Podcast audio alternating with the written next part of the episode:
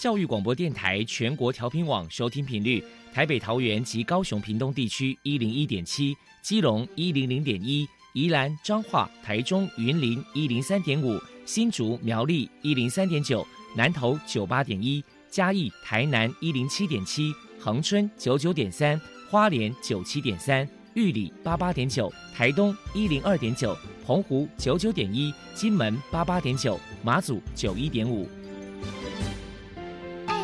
爱是包容，爱是牺牲，爱是分享，爱是服务。因为爱，特殊教育充满了无限的可能。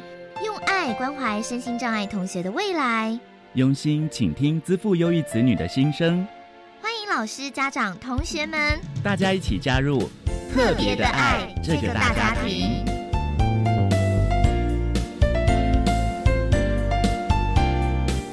本节目由教育部学生事务及特殊教育司指导，国立教育广播电台监制。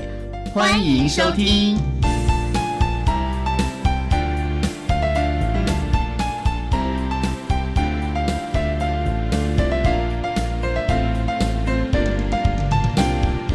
因为爱，我们在空中相会。欢迎您再度收听《特别的爱》，我是小莹。这个节目在每个星期六和星期天的十六点零五分到十七点播出。在今天节目中，将为你安排三个部分。首先，在“爱的小百科”单元里头，波波将为你安排大树抱抱单元，为您邀请台中市脑性麻痹关怀协会的常务监事戴安玲戴常务监事为大家分享脑麻儿家长的教养经验，希望提供家长老师可以做参考。另外，今天的主题专访为你安排的是《爱的搜寻引擎》，为您邀请国立和美实验学校的物理治疗师李鸠莹李物理治疗师为大家说明可以运用的能力，谈高中教育阶段脑性麻痹学生物理治疗实行的策略以及注意的事项，希望提供家长老师可以做参考。节目最后为你安排的是“爱的加油站”，为你邀请中华民国脑性麻痹协会的家长叶淑君女士为大家加油打气喽。好，那么开始为你进行今天特别的爱第一部分，由波波为大家安排大树抱抱单元。大树抱抱，特殊儿的父母辛苦喽！我们将邀请家长分享教养的技巧。情绪舒压、夫妻沟通、家庭相处，甚至面对异样眼光的调试之道。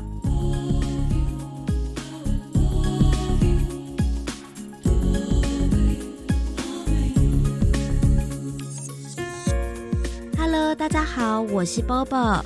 今天的大树抱抱，我们特别邀请到台中市脑性麻痹关怀协会的常务监事戴安宁女士。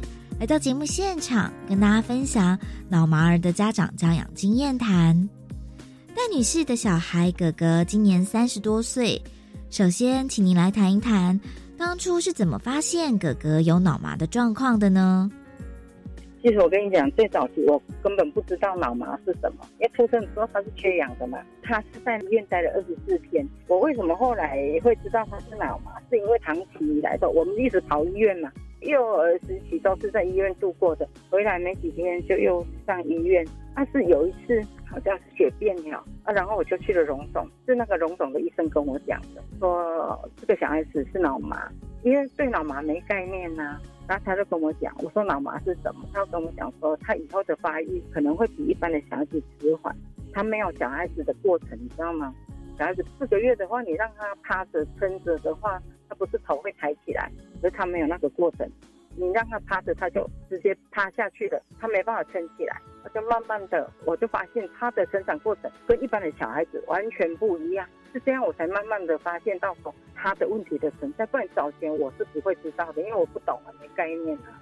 那您知道这样的这个事情的话，你当时一定很震惊或难过。那你是怎么慢慢平复这样的心情，怎么走出来的呢？没有空担心呢，一直都在跑医院。不晓得为什么啦，从那个医院回来以后哈，常常进进出出都是在医院。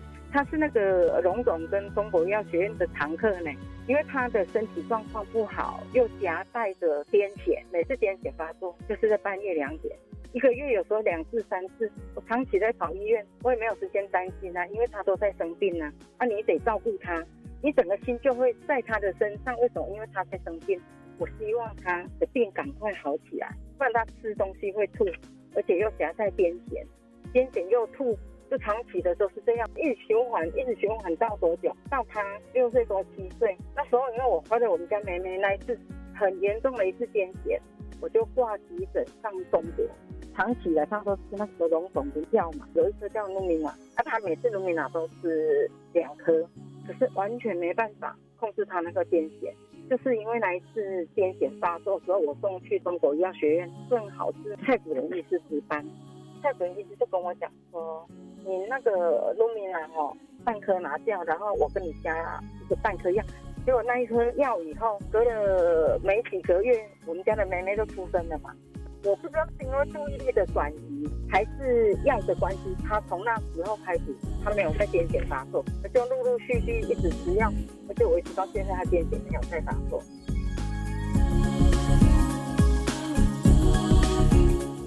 再来请教一下戴女士，在教养哥哥的过程当中，遇到最大的考验是什么呢？情绪问题，你知道他很执着哦，他每天哦。你叫他说，哥，你早一点吃饭睡觉，他不要，他每天都有他的时间就，他每天都排好好的。啊，你跟他讲，因为他也想要干嘛干嘛干嘛，总会有他想要做的事嘛。跟他讲说，你不要那么晚睡，你早一点睡，你早一点吃饭，不要不玩着你的电脑，你不要打电动，他会生气。那你跟他说没有用，他会跟你哭。遇到的问题最大的就是这个，不然他平常如果说你不去干涉他这些事情的话，他是 OK 的。那面对他这样的情绪问题，那你怎么去处理他？你的教养方式是什么呢？我就没理他，我怎么理他？我就离开现场啊！我离开现场，我不能在那边，在那边真的我也会抓狂。就让彼此两个冷静一下，这样冷静下来，对，我就离开现场。就这个问题是在那时候他在特教读书的时候，那个助理老师跟我讲，他跟我讲说，当他在在闹的时候，你要离开现场，你不要跟他对峙，对峙的话哈。他会生气，哎呦，他生气起来很讨厌的一件事情就是，他会去撞墙，他会把他的轮椅转头，然后去撞墙，他会咬舌头，会自残，捏他自己的脸，这样你知道吗？所以变成后来就是学到的方式，就是彼此冷静下来，就是先离开现场，对，冷静下来就自己离开现场。嗯哼，好，那再来可能想请教一下您，就是说，呃，不晓得哥哥他上面有个妹妹，还有其他的兄弟姐妹吗？还有一个弟弟。他九岁半呢。那想请教一下，就是说他们之间的兄弟姐妹的相处的互动啊，您的教养方式是什么？如何让你的爱不要太偏颇呢？不会啦，我之前他们在国小一二年级的时候，我曾经问过我们家那两个小孩子，因为他们两个才差两岁嘛。我问过我们家那两个小孩子，我说以后哥哥谁要帮我顾了？我女儿就跟我讲说，她不要，她没办法，她抓不动他，抱不动他，他只要做一件事情，就赚钱给他花，可以。可是弟弟就会讲说好了，我顾了。结果到现在哦，到目前为止哦，如果说我要出门，我有事我要干嘛，我还是会交代弟弟说哥哥麻烦你，他会帮我做，不会说太偏颇了，也不会说他对哥哥这样的一个人，然后他们去排斥他，或者说怎样也不会啊。但是小孩子还蛮贴心，很懂事啊。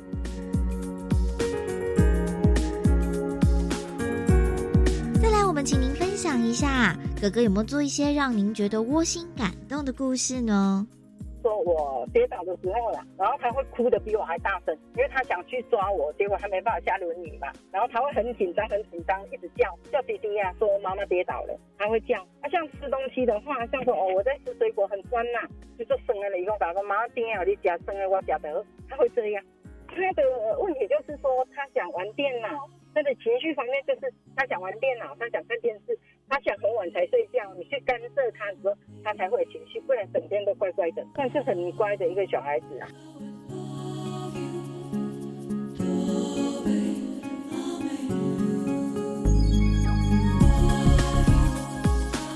最后，给同样是家里面有脑麻的家长，你有什么样的话想说呢？你知道脑麻的家长很自闭，这个障别也很多人不认识啊。而且脑麻家长带脑麻小孩子出门很不方便，所以他们都选择怎样？选择不出去，然后选择把孩子关在家里面。我是希望说，所有的家长还是要把他们带出去啊。脑性麻痹关怀协会现在做的就是。小孩子希望他们能够独立，所以我们在成立自立生活，他们可以去学会学画画、学打球、学一些运动。因为何淑平老师昨天跟我聊过，他要去做一些可以让他们试着运动，然后练体力啊，练一些心肺功能的一些活动。所以说，妈妈的小孩子，其实我还是希望这些家长哦，他能够走出来，不要一直封闭。你封闭，小孩子跟着封闭，这样对小孩子来讲其实不好的。以后这些小孩子还是得走机构，既然要走机构的话，还是得让他去适应。你一开始就把他丢到机构里面去的话，对小孩子其实他们心理上是不平衡的，而且是一种他会觉得他是被孤立的、没人要的，对他们来讲，他们的心智上其实的伤害。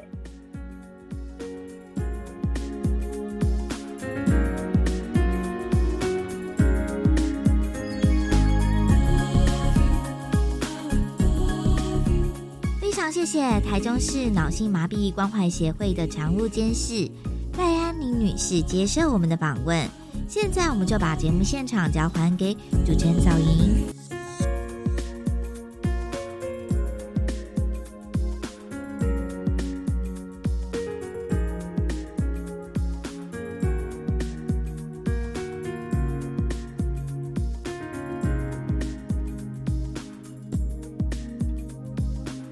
谢台中市脑性麻痹协会的戴安玲常务监事以及波波为大家分享了相关的资讯，希望提供大家可以做参考了。您现在所收听的节目是国立教育广播电台特别的爱，这个节目在每个星期六和星期天的十六点零五分到十七点播出。接下来为您进行今天的主题专访。今天的主题专访为你安排的是《爱的搜寻引擎》，为您邀请国立和美实验学校的李秋莹物理治疗师为大家说明可以运用的能力，谈高中教育阶段脑性麻痹学生物理治疗施行的策略以及注意的事项，希望提供家长、老师还有同学们可以做参考喽。好，那么开始为您进行今天特别的爱的主题专访，《爱的搜寻引擎》。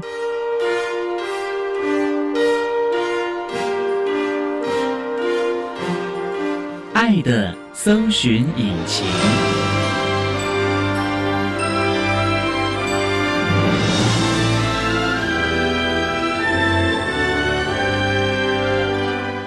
今天为大家邀请国立和美实验学校的物理治疗师李究莹李治疗师，治疗师您好，主持人。各位听众，大家好。今天啊，特别邀请治疗师为大家分享可以运用的能力，谈高中教育阶段脑性麻痹学生物理治疗施行的策略以及注意的事项。首先啊，要先请教治疗师，国立和美实验学校是在什么地方啊？在彰化县和美镇。这学校成立多久啦？民国五十六年到现在。好像学校招收的学制还蛮多元的。好像有两种学部，对，就是特教部跟一般高中。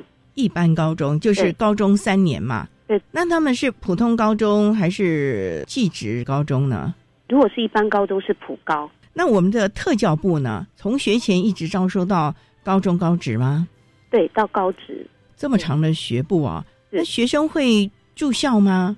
会，除了幼稚部以外，国小就开始住了。国小可以开始住，可能要看他的自理能力啊等等的了啊。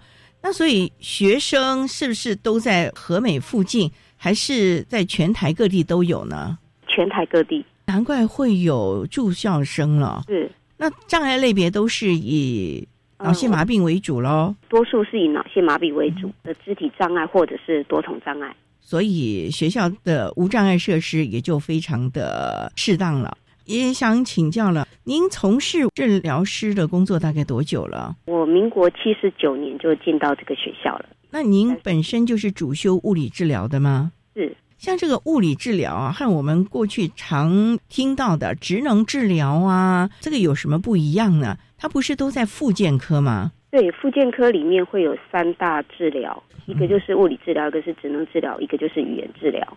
物理治疗是比较注重。它是比较注重肢体上面的发展，就是动作发展、大哦动作的发展，还有体适能的部分。那比较适用于什么样状况的人呢？是中风呢，还是车祸的人呢？物理治疗可以治疗的对象很多，包含像刚刚您提到的中风啊，或者是骨折、骨科的病人，所以我们会有分神经骨科还有小儿，那也会列入所谓的体适能、健身、健身那一块。那它和我们熟知的职能治疗有什么不一样呢？智能治疗是比较注重的范围是那种日常生活的自理能力，比如说吃饭啊、洗澡、食衣、职医这一块，还有一些就是你可能受伤之后你的职业重建。所以要叫职能治疗了啊。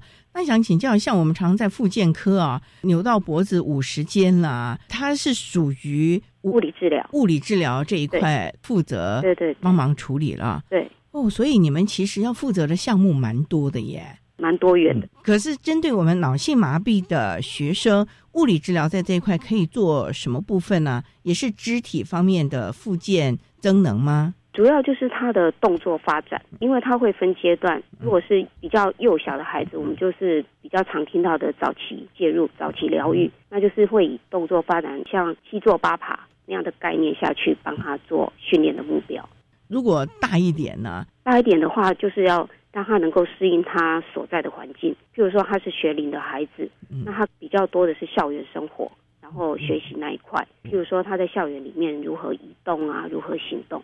所以这个部分他们每天都要做了，哪怕他已经到了高中，甚至于将来成年脑性麻痹的学生，他们都必须终身要做这个物理治疗了。是，就会跟物理治疗脱离不了关系。但是我们现在会比较希望他是跟课程、跟环境是做一个结合的，不是单纯在治疗室。所以课程是，如果他还是在就学阶段，就跟我们的课程可以相搭的对。那生活呢，就是他日常生活食衣住行要能够相搭喽。对我们训练的目标就是让他能够尽可能的独立生活。对还真的是面面俱到了。好，那我们稍待要再请国立和美实验学校的物理治疗师李秋莹李治疗师，再为大家说明高中教育阶段脑性麻痹学生物理治疗施行的策略以及注意的事项。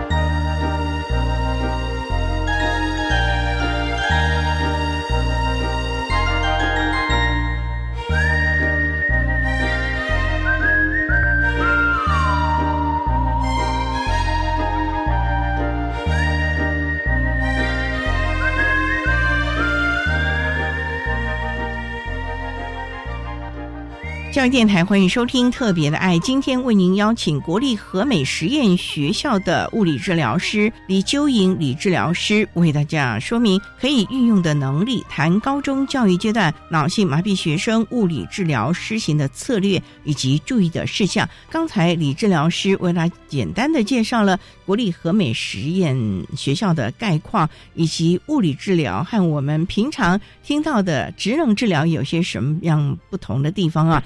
不过刚才啊，治疗师您提到了物理治疗除了生活之外啊，也要搭配的学习这一块。那想请教啊，物理治疗它完全都是肢体的动作，又怎么能够跟学校的学科的老师一起配合呢？难道说你们国语、数学的时候，物理治疗也可以去介入协助了？因为我们很多学生他可能在行动上面会有困难嘛。那假设说他上国语课，他整天都坐在轮椅上，并不是很恰当，所以老师可能会让他使用站立架，部分时段站着上课。那甚至说他可能有一些活动，会是让孩子站立起来，他能够看得到老师在进行一些什么样子的活动。所以这个也是物理治疗可以介入的地方。意思就是这个学生可能这堂课一直站在站立架上站立着，那会不会很辛苦啊？不会，因为通常都是会有一些支撑性的设备。其实也是要训练他站的能力吧？对对对。那这个站的能力很重要吗？治疗师？因为我们人体是直立的嘛，很多的时候是直立的状态，不会是躺跟坐而已。对呀，如果你躺着，大概只能看天花板了。啊，如果直立的话，好像视角就比较广阔一点了，也可以看到老师和同学了。对，这样子感觉在教室里面就比较快乐了。是，不过他这个站立架是不是也要量身定做了呢？因为你看，可能幼儿部跟高职部用的这站立架的大小应该就不一样了吧？对，基本上我们会分大、中、小三个尺寸，因为一个班上可能会有比较多的学生，他要轮流使用站立架，那他一定是有一个。范围可以调整高度的，比如说身高一百二到一百五啦，有一个尺寸在这里。是，不过哈，也想请教，通常像这种站立架啊，你们最多让它站多少时间呢？我们会看学生刚开始的适应状况，就是说从十分钟到可能一节课，我们会因为学生的不同状况不同，会去调整站立的时间。不过治疗师他们都是在教室里面上课嘛。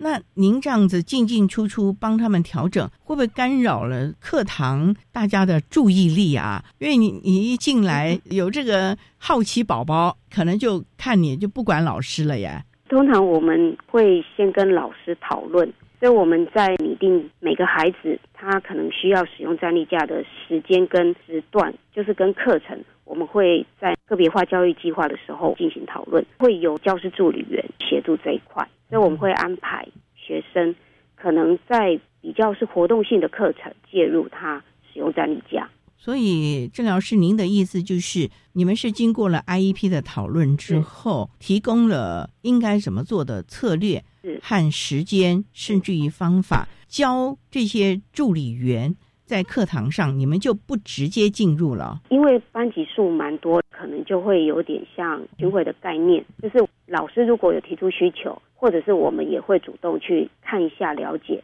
但是如果他已经比较进入状况的上轨道，教师助理员也能够知道如何使用这个站立架，那我们就会放手，让教师助理员跟导师或任课老师。对，这个很重要啊！最重要是怎么样的融入教学之中，而不是治疗摆一边，现在来治疗了，现在来上课了，分开，而是应该怎么样的融合在一起？这其中的学问也是蛮大的啊！好的，我们稍待要再请国立和美实验学校的物理治疗师李究莹李治疗师，再为大家说明高中教育阶段脑性麻痹学生物理治疗施行的策略以及注意的事项。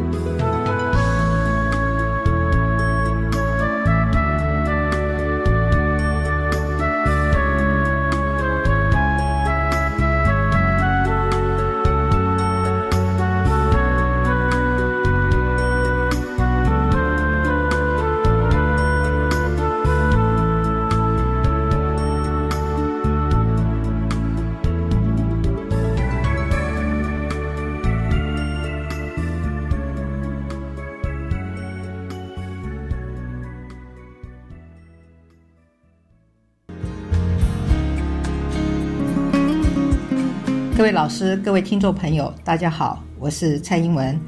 一年一度的教师节就快要到了，我要祝福所有的老师教师节快乐。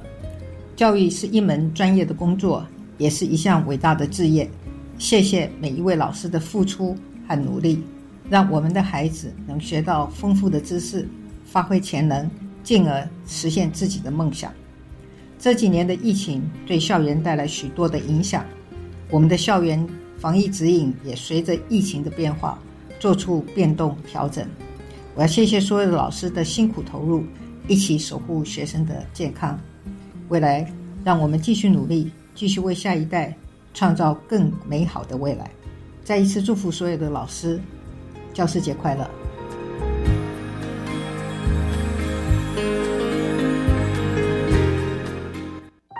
济自立青年攻读计划是结合政府机关、公营企业、公股银行及特邀机构等，提供多元且专属的攻读机会。全台各地都有开设职缺，欢迎大专院校三十五岁以下的经济弱势在学青年踊跃参加，让青年在学期间可借此经济自立，提升职涯发展竞争力。更多职缺讯息，请到 Reach 职场体验网查询。以上广告是由教育部提供。管那么的水，落嘎西木啊！大家好，我们是 OK 合唱团。您现在收听的是教育电台。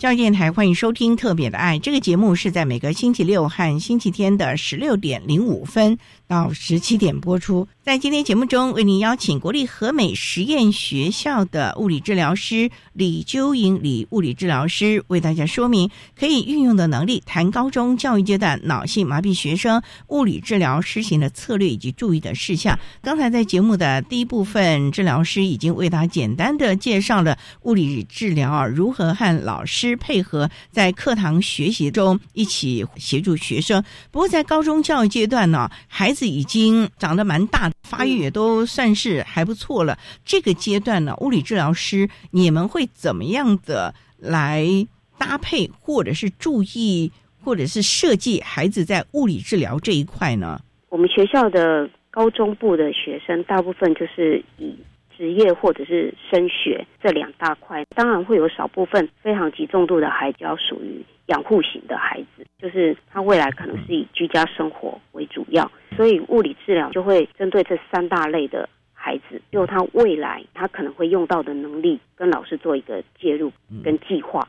那郑老师，您说这三大块面嘛，对，我们就先从。如果他要升学的话，那你们要帮他先准备什么样的先备能力，或者是帮他做好学习或者是行动方面的规划呢？如果孩子他本身如果是使用行动辅具，不管他是助行器或者是一般轮椅或者是电动轮椅，他未来可能会进到大学的校园里面。大学校园其实是蛮广阔的，那我们会建议他搭配比较有效能的行动辅具，譬如说我们会建议他用电动轮椅。那因为一般人，包含家长，可能都会以为使用了电动轮椅好像就是比较重度的概念，但是我会觉得把它当做是一个交通工具的概念。就像我们要从彰化到台北，你不会走路嘛？你不会骑脚踏车，你可能会选择高铁或者是台铁，或者是自己开车。那一样在校园里面要让孩子有效能，而且重要的是他要能够跟得上同才的速度。校园要跑班嘛？像在我们学校目前也是会有所谓的分组跑班的概念，所以如果您有一个比较有效能的行动辅具，其实对孩子来讲，他的自主性还有他行动的独立性就会提高很多。我想在和美啊，大家的互助都还蛮好的，同学之间互相帮忙。可是到了大学跑班制，有的时候你现在选修的这堂课可能你班上一个人都不认识哦、嗯所以这个部分独立自主就很重要了。所以你们也都要先去做好他可能下一个阶段学校校园的勘察吗？会的，因为学校会安排他可能去先参观一下学生，或者是学校安排的一些大学校园，可能就大概会有一些概念。那也会根据孩子的兴趣，未来他可能会想念什么样子的科系，那那个科系是在哪个大学？因为我们治疗师会有物理跟职能，还有语言嘛。其实我们也会去评估那个校园环境对这个孩子未来可能会产生预期的障碍是什么。那可能就在高中阶段就先介入。高中阶段就要先介入他下一个高等教育阶段的相关配套措施了。可是这个孩子还没有确定能不能进入这个学校，哎，一般我们学校也会探寻孩子的兴趣嘛，哦还有治疗师其实在平常跟老师也会大概知道学生的能力，可能未来是要走职业，还是要升学，还是说他可能居家生活。所以这个部分也都是面面俱到了。希望他到下一个阶段呢，大学端呢，能够悠游自在的学习。那如果他要住校呢，你们是不是也要去跟他们资源教室去做相关的了解，互相的协调了呢？对，因为通常一个阶段一个阶段会有所谓的转衔，那就会开会嘛。譬如说，我们会有外面的国小进来念我们国中的，外面的国中进来念我们高职，这中间双方的老师他们会进行转衔会议，就大概会了解孩子的能力是一个什么样子的状况。那有没有孩子转出去的呢？因为您说的都是转进来啊。转出去比较少，因为他们大概都经过了慎重的 考量，打听到我们学校。在各方面的配套措施是比较适合孩子学习的和生活的。那在他们升学的部分，学科就很重要了。这个部分在学习上啊，一些的学习辅具，你们是不是也要参与一起讨论，怎么样帮助他可以事半功倍呢？是的，包含他们可能在教育会考或者是入学考试的时候，都会有提供一些特殊桌子，或者是一些特殊的输出的辅具。就是说，有的孩子他可能需要特殊键盘，或者是特殊滑鼠，这些都是他学习需要用到的一些辅具。所以你们平常都要帮他想象到了。是，也就是说，他平常在学校可能必须用到的一些学习辅具，或者是一些平量的斟酌改变，或者是弹性的措施，避免他如果真的要去参加大考的时候是没有办法应用的喽。是，所以这个部分也是要面面俱到了，在这个学习的部分喽。对，通常学习辅具比较多的是职能治疗师会去评估，那物理治疗师他可以跟职能治疗师配合的部分，就是他可能需要用到什么样子的辅具，那这个辅具如何让坐轮椅的孩子他能够带着走。所以考量的还真的是蛮多的，尤其在学习这个部分，总是希望借由专业团队的介入啊，协助，能够让他在学习上不会因为他的障碍而浪费了一些无谓的时间了。例如您刚刚讲的，可能在书写这个部分，如果有一些替代的辅具可以来协助，他就不必一个字一个字拿着笔在那边刻了。是，那这样电脑它有滑鼠的部分，你们是不是也要考量呢？是是是，职能治疗师那边会有各式各样的输出的管道，就是刚刚讲到的滑鼠。那如果说有的孩子他可能手功能也不好，可是他的视觉稳定性是可以的，那是不是可以用到眼控滑鼠？这些都是要根据学生的状况，因为他们的差异化蛮大的。好，的我们稍待啊，再请国立和美实验学校的物理治疗师李秋莹李治疗师，再为大家说明高中教育阶段脑性麻痹学生物理治疗施行的策略以及注意的事项。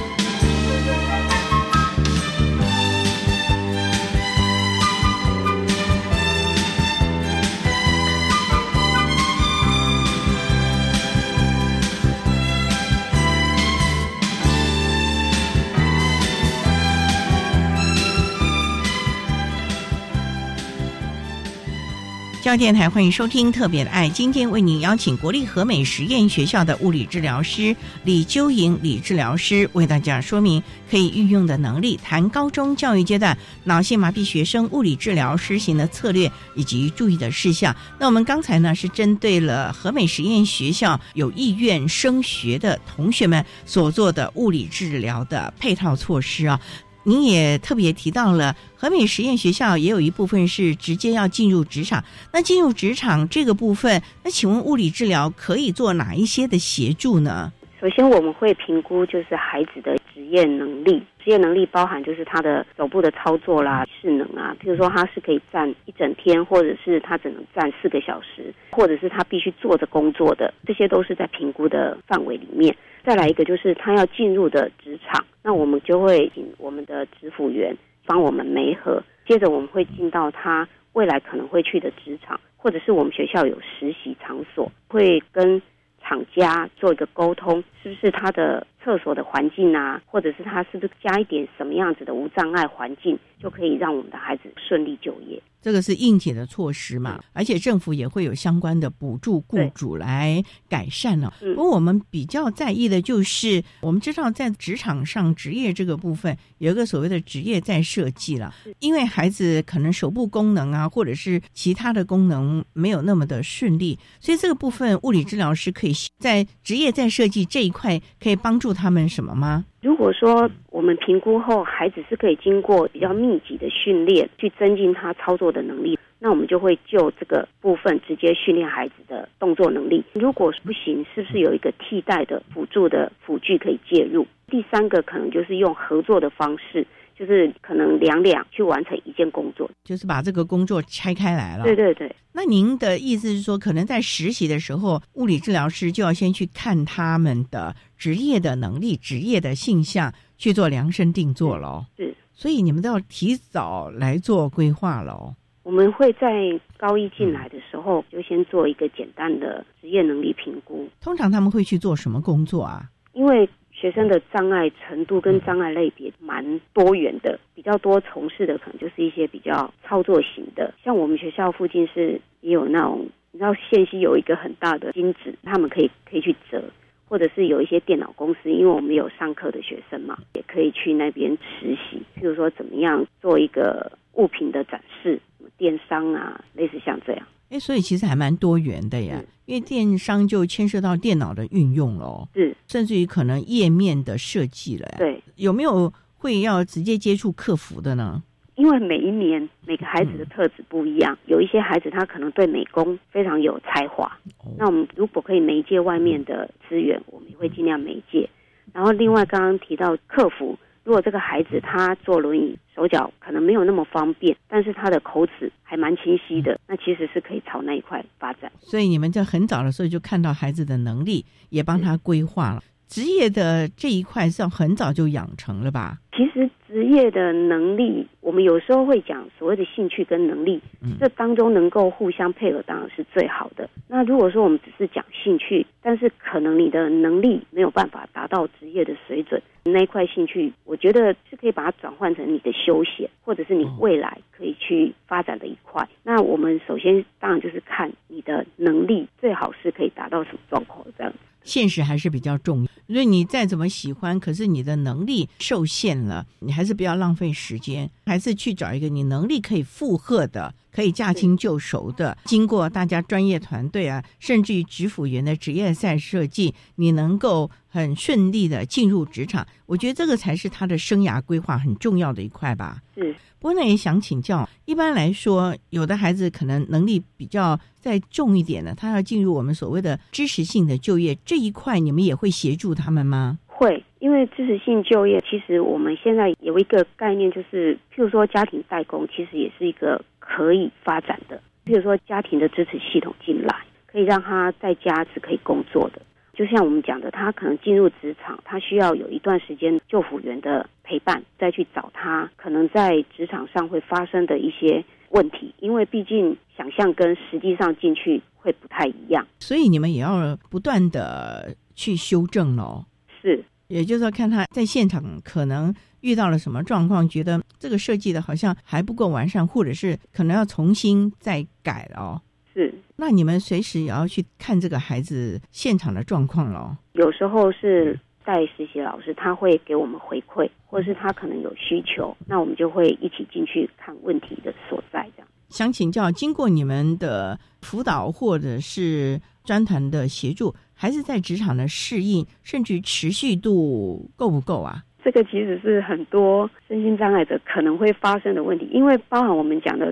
除了你的职业技能之外，其实有一块就是你的人际，还有就是你怎么进入职场，跟你的伙伴们一起工作，这些影响到这个孩子能不能在这个职场的持续度。所以基本上有的时候，这个孩子的个性或者是职场的氛围，他如果不喜欢，他可能就不要去了。对，哎，那你不是前功尽弃了吗？可是毕竟还是要努力吧，因为还有家庭的支持度，因为学校也不可能。永无止境的去支援你到职场，后面家庭的支持要进来，然后孩子的能力如果能够尽早在学校里面就帮他训练，或者是调整，或者是教他如何应对应退，那可能会让他在职场的适应上会比较好，跟比较持久。这点非常重要了啊，因为职业能力这些都是可以后天做一些的配套措施协助了，甚至于在设计。可是重点是这个孩子他的人际的关系、适应的能力，以及他个人针对工作的态度，还有正向的观念、个人人我的价值，我觉得这个才是一个很重要。孩子能不能够悠游在职场，而且永续持续下去的一个非常重要的动力。和动机了哦，是，所以这个部分不是只在高中阶段才来培养了吧？是不是在和美的话，如果他很小就进来，你们就在每个教育阶段，课堂上的老师，甚至于所有的专团，大家都要平常要协助来建构这样的一个概念了。是是是，未雨绸缪，哎，这还真的是超前部署了啊！好，那我们稍待啊，再请国立和美实验学校的物理治疗师李鸠莹李治疗师，再为大家说明高中教育阶段脑性麻痹学生物理治疗施行的策略以及注意的事项。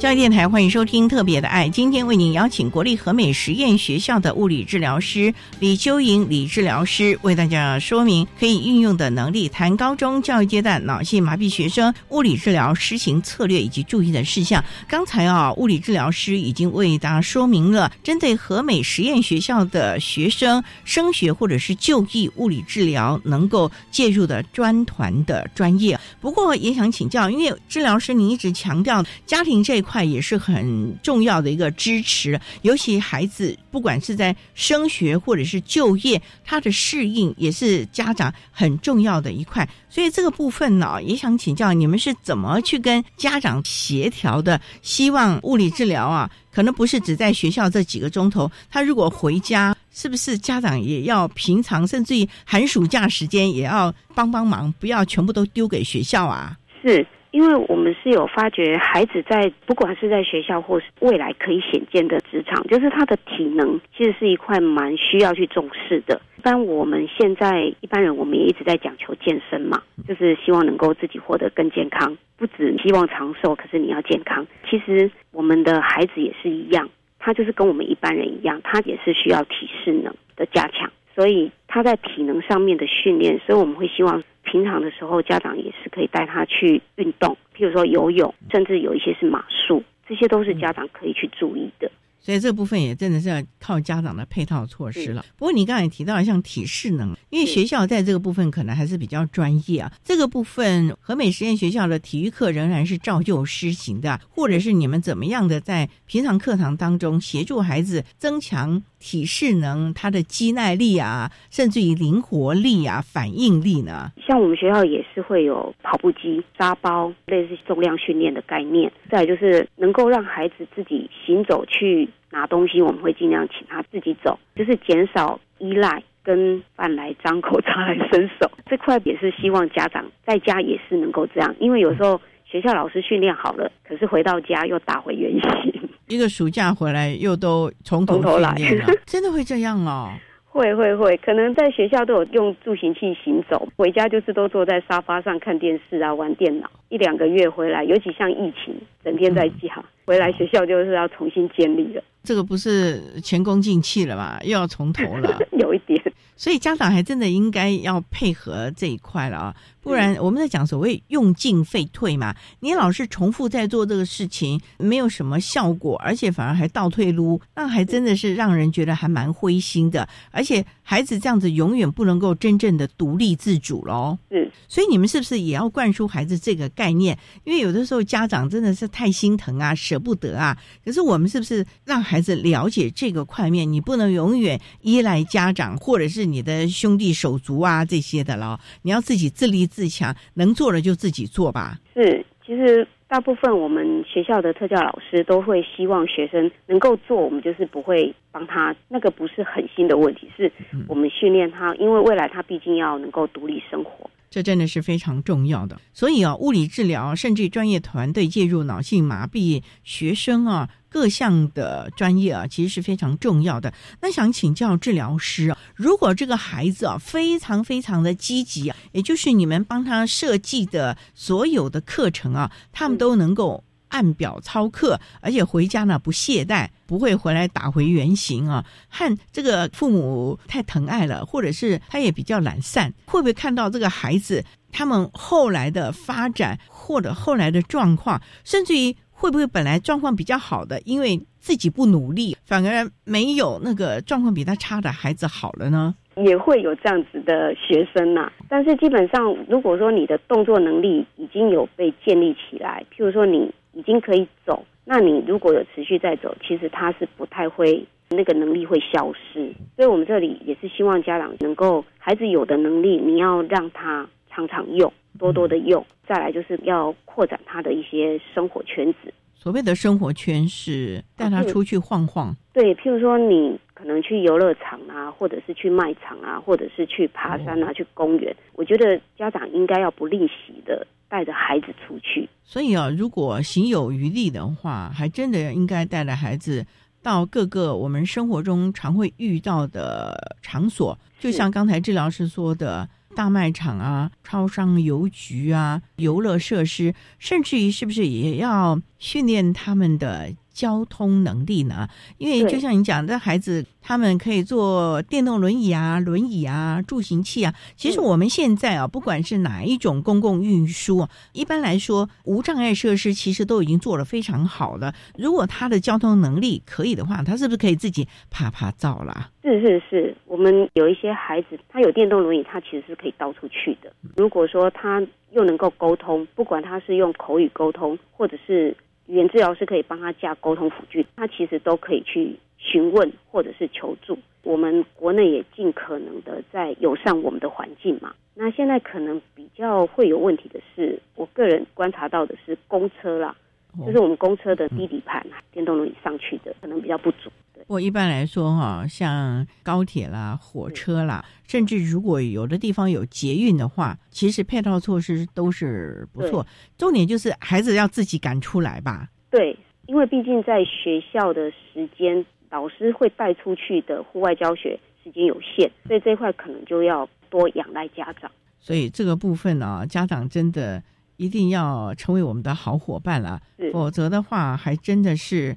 很麻烦了，因为孩子终其一生不能永远圈在家里，或者是两点一线到他的职场去，他还在有很多的人际关系啊，来疏解他的心情啊，甚至于拓展人际关系，可以自己安排一些休闲的活动，大家可以聚集啊，郊游交易一番了。所以呢，这个部分物理治疗师还真的是非常的重要的一个专团了啊。是是。好，那我们今天啊，也非常的谢谢国立和美实验学校的物理治疗师为大家分享了高中教育阶段脑性麻痹学生物理治疗师行的策略以及注意的事项。非常谢谢你，治疗师。谢谢您，谢谢。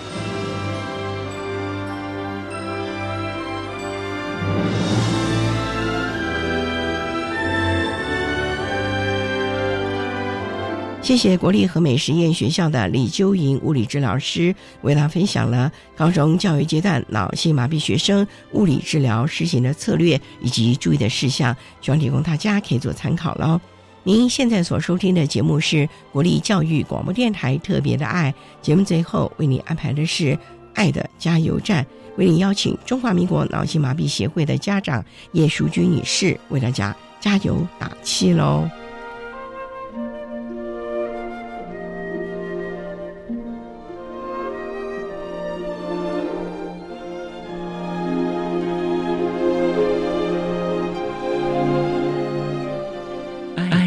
加油站。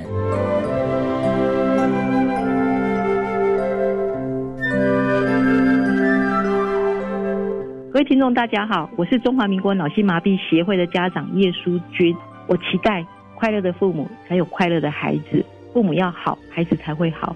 我期待网络的专业人员可以对我们的孩子有更多、更多友善和同理的对待。我期待。孩子有自己的一片天，我们让他自由快乐的飞翔吧。我期待父母，我们就做个快乐的父母，也做个认真努力的父母吧。谢谢。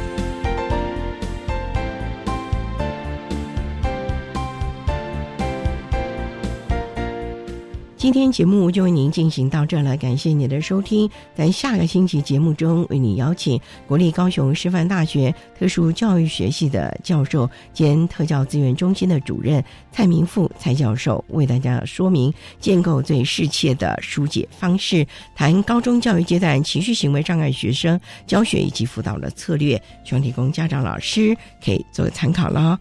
感谢您的收听，也欢迎您在下个星期六十六点零五分再度收听特别的爱。我们下周见了，拜拜。